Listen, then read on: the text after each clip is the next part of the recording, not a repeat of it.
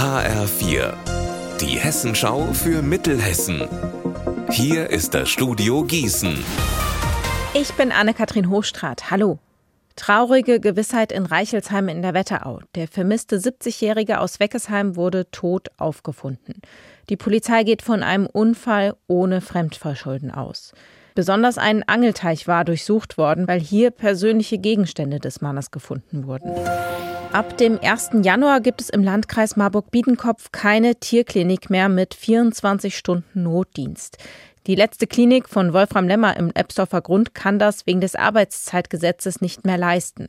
Leider, sagt Lemmer, er sorgt sich. Das wird dann zum größeren Problem, wenn äh, chirurgische Eingriffe äh, notfallmäßig vorgenommen werden. Ich denke da beispielsweise an einen Kaiserschnitt äh, oder auch die Magendrehung beim Hund. Das sind Fälle, wo dann auch zeitlicher Druck besteht. Und die Frage ist, ob diese Fälle dann in Zukunft zeitnah so versorgt werden können, wie sie eigentlich versorgt werden müssten.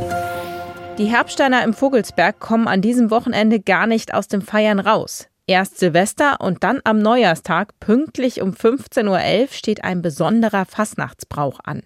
Damit der Springerzug am Rosenmontag nämlich eine Hauptfigur hat, müssen die Herbsteiner dafür ganz schön viel Kohle locker machen.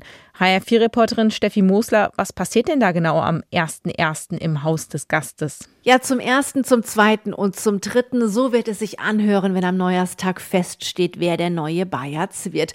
Und der zu sein, ist eine ganz große Ehre. Lustigerweise gibt niemand der jungen Männer gerne zu, dass er dieses Amt so gerne übernehmen möchte. Die stapeln immer tief und freuen sich umso mehr, wenn die Herbsteiner dann auf einen setzen. Und da kommt auch immer ganz schön was zusammen. Immer mehrere tausend Euro bei dieser Versteigerung.